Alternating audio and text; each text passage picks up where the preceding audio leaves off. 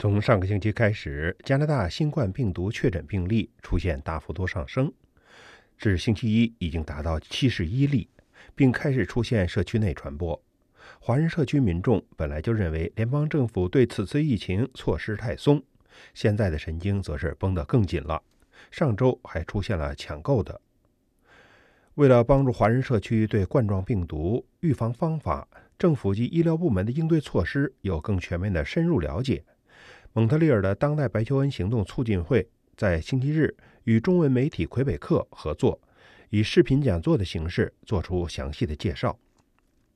讲座由当代白求恩促进会现任会长马南医生主持，主讲人是蒙特利尔犹太医院全科医生郑立明博士。马南会长介绍说：“今天呢，我们为什么要举办这个讲座？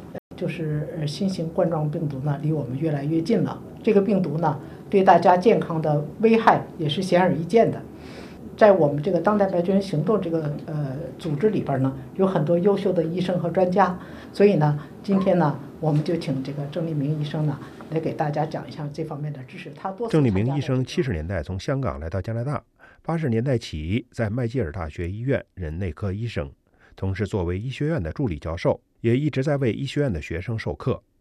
尤其是在加拿大的初级保健系统中，他有四十多年的临床工作经验，是向普通公众普及医疗保健知识及教育方面的专家。郑医生近年来曾多次参加当代白求恩行动，到中国的边远地区讲课和义诊，对中国的情况也比较熟悉。郑立明医生的介绍比较长，本文在整理的基础上，主要介绍以下七个方面的内容：一。加拿大医疗系统为应对冠状病毒疫情所做的哪些准备工作？在我在犹太医院工作，啊，我们的医院医院是政府委派呃来管理呃这个病毒的呃这个医院啊，我们最近对这个问题也很很注意哈，医院已经准备准备好。医院里面的医生、护士、呃，服服务人员全部都有有就这个程序培训啊，应该知道啊，有病人过来的时候。郑医生说：“我在犹太医院工作，犹太医院是魁北克省政府指定的四个接诊冠状肺炎患者的医院之一。医院已经在各个方面做好了准备，包括对医护人员的培训、防护装备的储存，一旦有新冠感染的患者入院。”会有应对的既定程序。郑医生特别提到，对疑似患者的检测和治疗都会在特别的负压病房进行。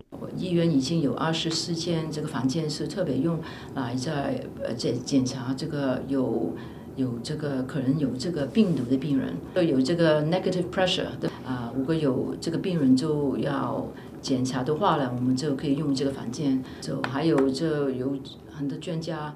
医生，这个护士科的医生。他说，医院特别准备出二十四间专门针对传染性疾病的负压病房，并组建了呼吸病专家团队，还进行了模拟测试。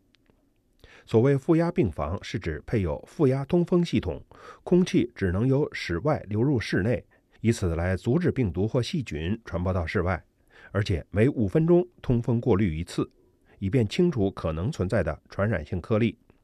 特别是对患有传染病的患者，有时还需要抽痰检测程序，很容易形成病毒的雾化传播。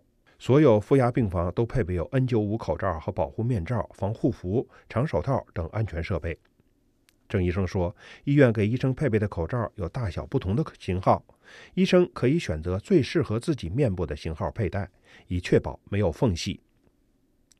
二。华人社区很多人都觉得加拿大政府采取措施不足。对此，郑医生说：“因为现在这个情况不是太严重，政府就想用这个呃公共教育啊，呃老百姓应习有关这个病毒的问题啊，将来我不知道会会不会改变。不过现在来说啊，我们都可以控制到。目前加拿大的情况还不是太严重，因此政府还是想尽量采用公共教育的方法。现在人们也很清楚。”知道世界各国的疫情发展情况，当然，如果加拿大也变得严重起来，那政府会不会采取更多措施，现在还不一定。总之，政府是会尽量不使用强制性措施。郑医生也谈到，要让人们避免恐慌，就需要提供有关病毒的正确认识和预防方法。